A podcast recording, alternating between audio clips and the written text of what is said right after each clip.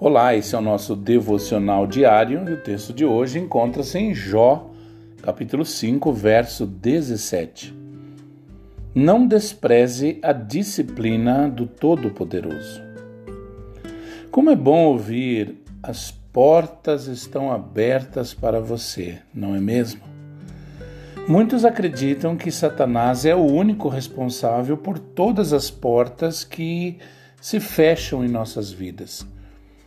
Mas a Bíblia mostra que Deus também faz isso às vezes. Certa vez, Paulo estava indo pregar o Evangelho, mas Deus fechou as portas para ele. Olha o que diz Atos, capítulo 16, a partir do verso 6. Paulo e seus companheiros viajaram pela região da Frígia e da Galácia, tendo sido impedidos pelo Espírito Santo de pregar a palavra na província da Ásia. Quando chegaram à fronteira da Mísia, tentaram entrar na Bitínia, mas o Espírito Santo de Jesus os impediu. Então contornaram a Mísia e desceram a Troade. E durante a noite Paulo teve uma visão na qual um homem da Macedônia estava em pé e lhe suplicava, lhe suplicava passe a Macedônia e ajude-nos.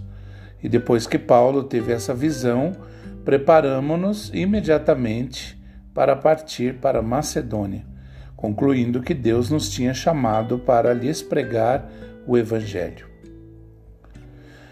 Você já tentou bater em portas só para ver se elas iriam se abrir? Assim aconteceu com Paulo.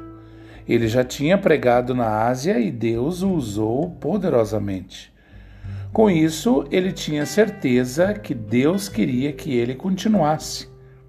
Mas, para sua surpresa, o Espírito Santo fechou a porta para ele. Isso mesmo. Olha o que diz o texto: tendo sido impedidos pelo Espírito Santo de pregar a palavra na província da Ásia. Em seguida, Paulo tentou ir para a região da Bitínia, mas novamente o Espírito Santo não deixou. Então ele foi para Troade e lá Deus revelou o seu plano. Ele não queria Paulo na Ásia, mas sim na Macedônia. Era o momento da Europa ouvir a palavra de Deus.